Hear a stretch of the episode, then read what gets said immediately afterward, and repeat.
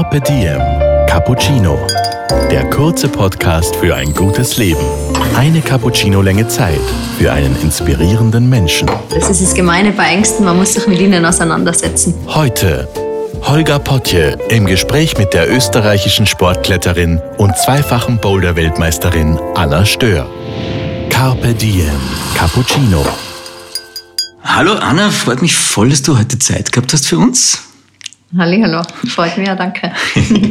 voll cool, wir sitzen gerade in der Wohnung von der Anna in Innsbruck mit Blick auf den Nockspitz und Serles. Zur Erklärung, Anna Stör äh, ist zweifache Weltmeisterin, zweifache Europameisterin, du sagst mir, wenn ich was vergiss, okay. Vierfache Gesamtweltcupsiegerin im Bouldern. Stimmt soweit. Stimmt soweit? Sehr gut. Was ist denn Bouldern genau? Ja, Bouldern ist das Klettern in Absprunghöhe. Mhm. Im Vergleich zum Seilklettern ist man mit Matten gesichert. Mhm. Also man hat hier keinen Gurt, kein Seil und keinen Sicherer, sondern die Matte, kann man sich vorstellen, wie ein Weichboden liegt am Boden und die Wand ist normalerweise vier bis fünf Meter hoch. Und dann geht es darum, auf den Griffen, die vom Routenbauer zuerst an die Wand geschraubt wurden, bis ganz oben zu klettern. Wenn man oben angelangt ist, dann springt man einfach auf die Matte runter. Was ich total cool finde vom modischen Aspekt beim Bouldern her ist, du hast immer das Crashpad mit. Das schaut aus wie eine Riesenmatratze, ist in Wahrheit auch eine, oder? Ja, genau. Also das Crashpad hat man nur mit, wenn man draußen am Fels bouldern geht, weil zum Unterschied in der Halle ist am Felsen ähm, sind natürlich keine Matten vorhanden. Es sind eigentlich einfach große Felsblöcke, von dem kommt auch der Begriff Bouldern. Ein Boulder auf Englisch ist ein Felsblock. Und da hat man, schnallt man sich sozusagen das Crashpad, diese große Matratze um wie einen Rucksack und dann legt man dann ähm, unter den Boulder, um auch da sicher zu sein. Was jetzt bei dir ein besonderes Thema ist, nämlich auch mit dem Bouldern und deiner Vergangenheit, ist mentale Stärke. Und wir sitzen heute auch da, um mal herauszufinden, was das genau ist und warum man die so gut brauchen kann, wenn man da draußen in den Bergen unterwegs ist. Ja, die mentale Stärke ist, glaube ich, für jeden Athleten, der einen Wettkampfsport macht, wichtig, weil es wirklich darum geht, am Tag X sein Bestes zu geben. Und da tun sich manche ein bisschen leichter und andere ein bisschen schwerer. Bei mir war es wirklich so, dass ich einfach die totale, ähm, ja, mir hat es einfach voll äh, getaugt, im Rampenlicht zu stehen in gewisser Weise. Mhm. Ich habe das irgendwie ganz gut meine Fähigkeiten so channeln können, dass ich wirklich dann, wenn es darauf ankommt, das bisschen mehr noch aus mir rausholen kann mentale Stärke, ist das etwas, kriege ich das mit von den Eltern, wenn ich auf die Welt komme? Ist das in den Genen programmiert oder ist das etwas, was ich mal antrainieren kann, was ich lernen kann? Ja, in gewisser Weise ist es bestimmt erlernbar. Es gibt ja bestimmt ein paar Tipps und Tricks, die jeder Mann anwenden kann. Aber ähm, es ist schon auch so, dass es gewisse Wettkampftypen gibt. Und ähm, ja, da tut man sich natürlich leichter, wenn man eben gern im Rampenlicht steht, wenn man gern irgendwie diese, diese Nervosität spürt mhm. und dann ähm, irgendwie nochmal mehr rausholen kann eben aus sich. Was passiert denn da bei dir im Körper und dann im Kopf? Bist du dann wie ferngesteuert? Wie kann man sich denn das vorstellen? Funktionierst du dann einfach oder kriegst du noch so einen Adrenalinrasch oder, oder was? Ja, beim Bouldern ist es spannender, man hat vier Minuten Zeit, um den Boulder zu klettern. Mhm. Und es kommt sehr oft darauf an, ähm, ob man auf die Lösung draufkommt, ob's ähm, ja, dass man keinen Versuch sozusagen verschenkt. Ein Versuch heißt, wenn man mal einsteigt und dann wieder auf der Matte landet, dann gilt das als Versuch. Und oft geht es darum, in so wenig Versuchen wie möglich zum Top zu kommen.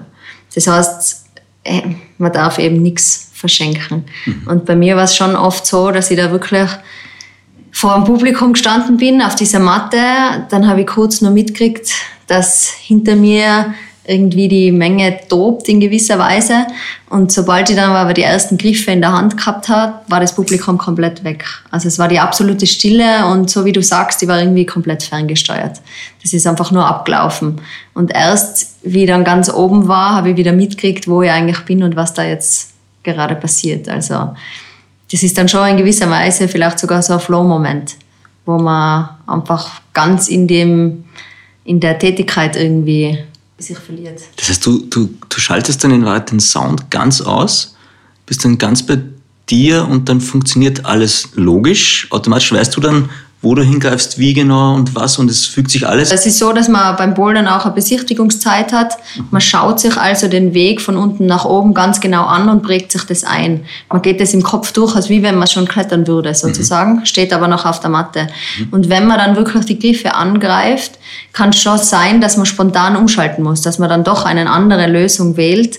Aber ähm, ja, da muss man auch offen dafür sein beim Bouldern und das irgendwie zulassen können und ähm, ja, einfach nicht zögern, sondern Gas geben. Aber das heißt, und es klingt auch so, als wäre wieder der Punkt Visualisieren ein wichtiger, den es ganz oft beim Spitzensport hast, jetzt auch in anderen Bereichen. Und er kommt auch bei uns im Podcast immer wieder vor. Das heißt, du stehst da unten auf deiner Matte, schaust hoch und gehst den ganzen Steig praktisch durch in Gedanken und weißt genau, wie du raufkommst. Genau so ist es, ja. Man geht den Boulder wirklich im Kopf durch, visualisiert sich das und ähm, ja, dann muss man schon natürlich, wenn es jetzt irgendwie ähm, Überraschungen sozusagen im Boulder vorkommen, dann muss man sich denen anpassen können, aber im Großen und Ganzen funktioniert es oft so, wie man sich ausgedacht hat. Und wenn es dann nicht so funktioniert, dann ist Spontanität gefragt und Kreativität oder, oder hat man dann einen Plan B immer, wenn man da unterwegs ist? Na, also oft muss man einfach offen sein für Neues und wenn es irgendwie hakt, dann halt schneller Entscheidungen fällen und der durchziehen. Mhm. Sozusagen.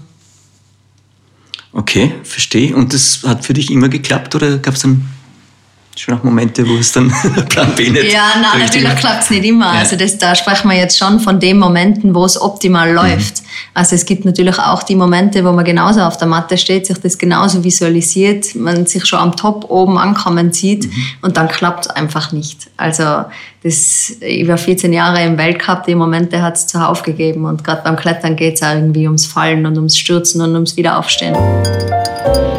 Ich habe jetzt dumme Fragen für Boulder-Spezialisten, weil ich mir echt gesagt habe, hm, also, wir haben vorher festgelegt, man muss nicht so hoch hinaus beim Bouldern als beim Klettern. Mhm. Kann ich theoretisch mit Höhenangst erfolgreich bouldern? Ähm, ja, in gewisser Weise, wenn deine Höhenangst nicht beim ersten ähm, Schritt auf die Leiter startet, dann kannst du bestimmt auch mit Höhenangst erfolgreich bouldern. Okay, also ich hätte Chancen, wenn ich Höhenangst habe, dass ich raufkomme. Und ja, und vor allem kann man auch die Höhenangst trainieren. Also genauso wie die mentale Stärke, wie es da Tipps und Tricks gibt, kann man auch die Höhenangst einfach in gewisser Weise beseitigen oder zumindest eindämmen. Tipp? Hast du einen Tipp? Immer wieder machen. Das ist das Gemeine bei Ängsten, man muss sich mit ihnen auseinandersetzen. Und ähm, ja, da geht es dir aber gar nicht anders wie mir. Also das ist eigentlich aber recht Du hast wahrscheinlich nicht Höhenangst, weil das wäre dann ganz blöd, nehmen wir mal an, wenn man auf Klettern geht. Dann. Ja, nein, Höhenangst habe ich keine, aber es ist so, dass ich heuer im, im Sommer in Frankreich ein Projekt gehabt habe. Da heißt die Tour, heißt Alibaba, ist 250 Meter hoch. Und das ist schon was ganz anderes, als ich bisher gemacht habe. Bisher waren meine Wände vier bis fünf Meter hoch und ähm, ja, das war einfach ein riesen, riesen Unterschied und es war für mich sehr spannend, äh, in, dem, in dem Feld mir ein bisschen besser kennenzulernen in gewisser Weise und so meine Ängste zu okay. konfrontieren. Aber das ist wahrscheinlich auch total wichtig, was die mentale Stärke angeht, sich selber gut zu kennen, ab einem gewissen oder immer wieder besser kennenzulernen.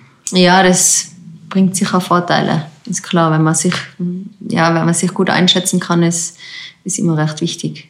Gut, aber wenn ich jetzt mentale Stärke trainieren will, ja, dann wird es wahrscheinlich Workshops dazu geben ähm, oder Coaches oder redest du dann mit einem Mentalcoach? Kann man da was verbessern vielleicht? Ja, ich habe schon eine Zeit mit einem Mentalcoach zusammengearbeitet, mit der Simone Czernschitz aus Innsbruck. Mhm. Und ähm, die hat mir schon auch immer wieder Strategien einfach äh, vermittelt, die man anwenden kann. Zum Beispiel hat es mir immer geholfen, wenn ich kurz vorm Start äh, wirklich meine Kopfhörer aufsetze und mich kurz in meiner Musik sozusagen ein bisschen verlieren kann. Genau in um, dem Punkt steigen wir jetzt ein und sagen, was ist denn auf der Playlist von der Anna drauf, wenn es in solchen Momenten ist? Auf der Playlist war eher, ähm, eher schnellere Sachen die mir jetzt nicht zu sehr in Trance verfallen lassen sozusagen. Also nichts Langsames, sondern eher schnelle Musik, die einen auch, ähm, in gewisser Weise aufweckt und noch einmal mehr motiviert. Ist man dann das volle Kraftlackerl, wenn man jetzt bouldern geht? Muss das so sein? Oder, oder kann man das auch einfach nur mit Zach und, und, und definiert und Ding? Schau mir an, wie der Kraftlackerl. Aber du machst doch schon Pause seit 2018. Also ja, bei mir hat sich körperlich nichts verändert, muss ich sagen. Also ich schaue jetzt genau gleich aus wie... Okay, aber das heißt dann, dann geht es eigentlich eher um, um, um Körperspannung und definiert und... und gezielt die Muskeln trainieren, die Partien, die man dann braucht. Genau, also nur Muskelmasse bringt da eigentlich nichts. Okay. Du musst Also die als intramuskuläre Halbkräfte Koordination muss genauso passen. Also Ja. das ist, ähm, ja, außerdem ist Klettern natürlich ein Sport, der gegen die Schwerkraft geht Mhm. und da muss man auch schauen, dass man jetzt nicht zu viel Gewicht nach oben zerren muss Mhm. sozusagen. Ich könnte mir auch vorstellen, dass Fokussieren ein ganz wichtiger Punkt ist auf die Aufgabe und so. Gibt es da Tipps oder Tricks? Ja, fokussieren ist, ähm, ist auf jeden Fall total wichtig. Man kann, man kann versuchen, sich selber ein bisschen unter Druck zu setzen. Und dass man zum Beispiel sagt, okay, im Training jetzt habe ich für diesen Boulder nur mehr einen einzigen Versuch. Und dann muss man sich wirklich auf das konzentrieren und fokussieren und dann Gas geben sozusagen. Das heißt, du trickst dich dann selber aus im Kopf in Wahrheit, oder? Ja, du versuchst ein bisschen die Wettkampfsituation eigentlich nachzu, nachzuahmen.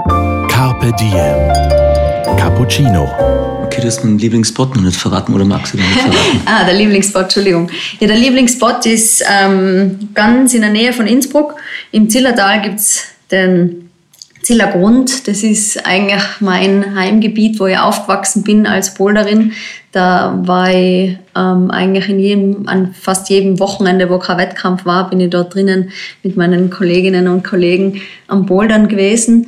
Gibt so Bucketlist, Top 10, irgendwas, Top 5? Ja, in gewisser Weise ist für mich schon interessant, viele Klettergebiete auf der Welt kennenzulernen, weil es doch auch ähm, immer ja, neue Möglichkeiten bietet. Mir taugt es auch, dass man durch das Reisen irgendwie auch fremde Kulturen kennenlernen kann und ähm, ja, andere Lebensweisen vielleicht viele Eindrücke sammeln kann in gewisser Weise.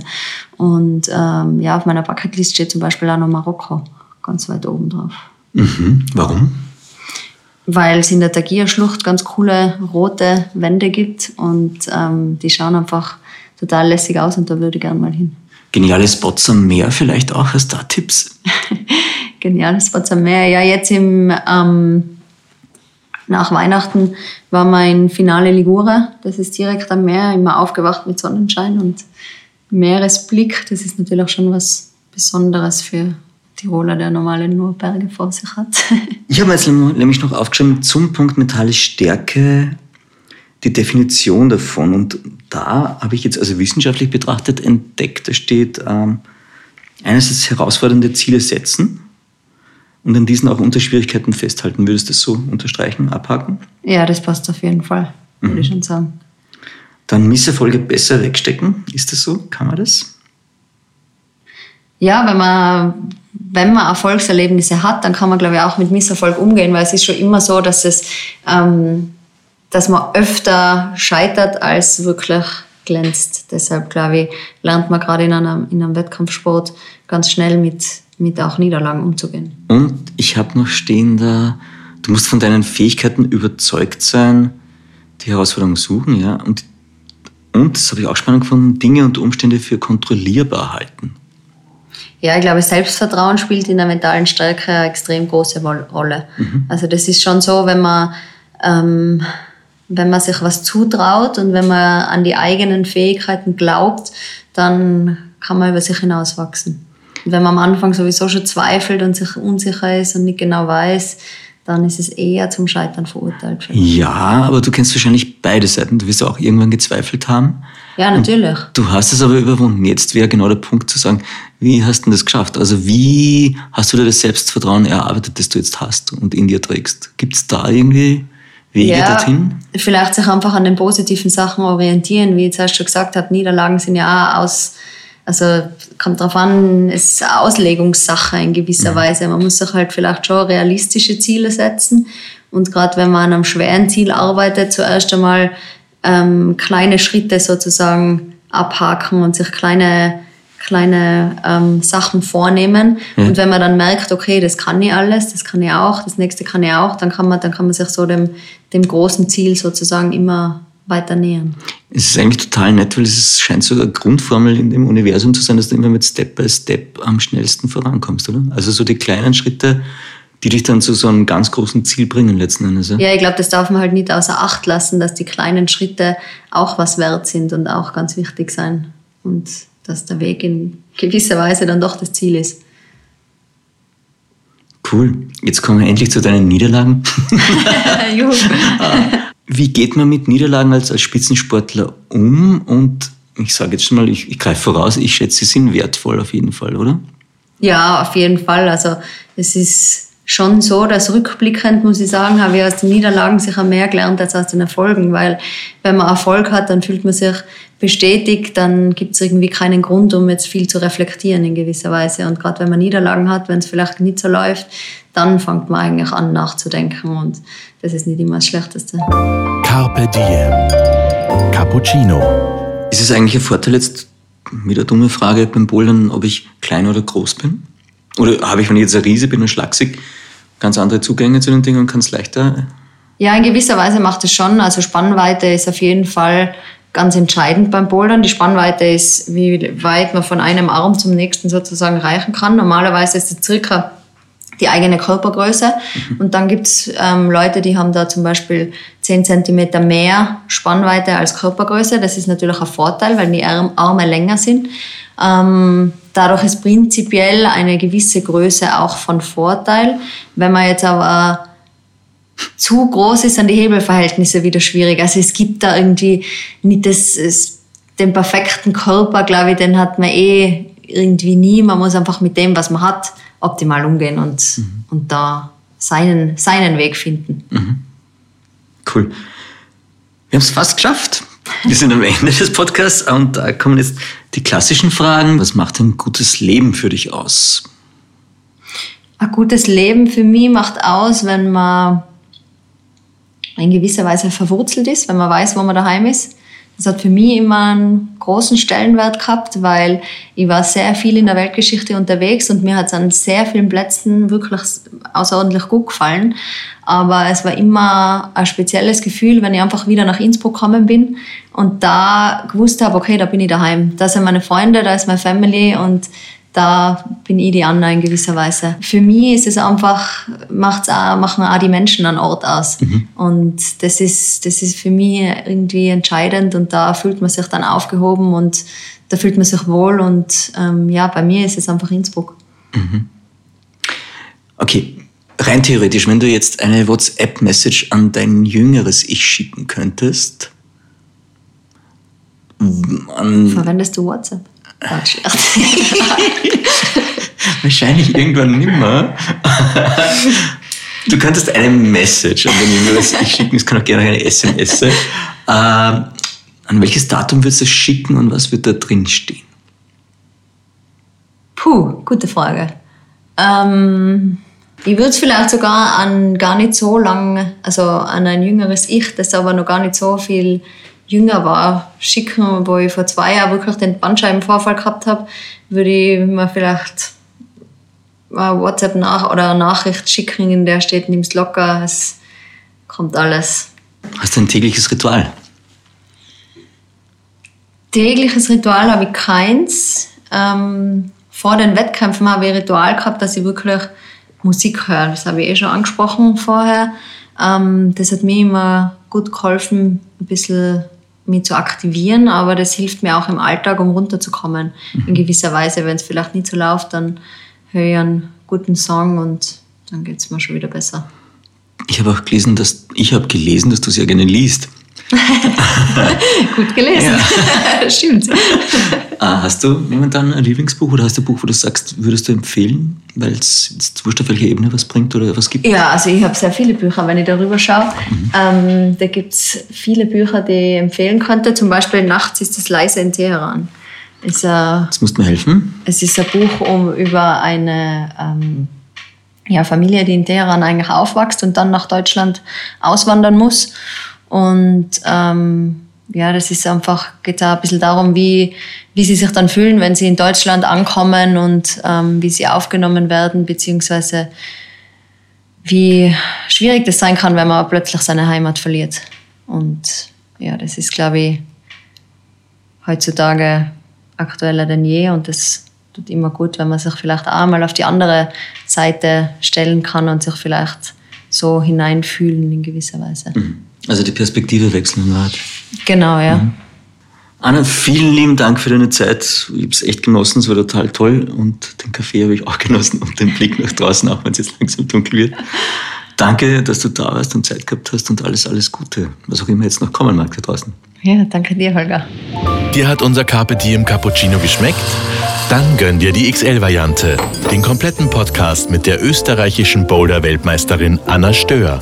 Auf Soundcloud, iTunes, Google Play oder Spotify. Jetzt abonnieren und liken.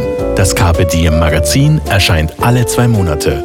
Besucht auch unsere Social Media Portale auf Facebook, Instagram und YouTube und unsere Website carpediem.live.